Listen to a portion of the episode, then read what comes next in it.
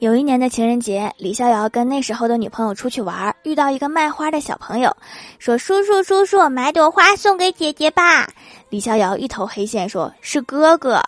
小孩马上领悟了，说：“叔叔叔叔，买朵花送哥哥吧。”你这个小朋友懂得有点多呀。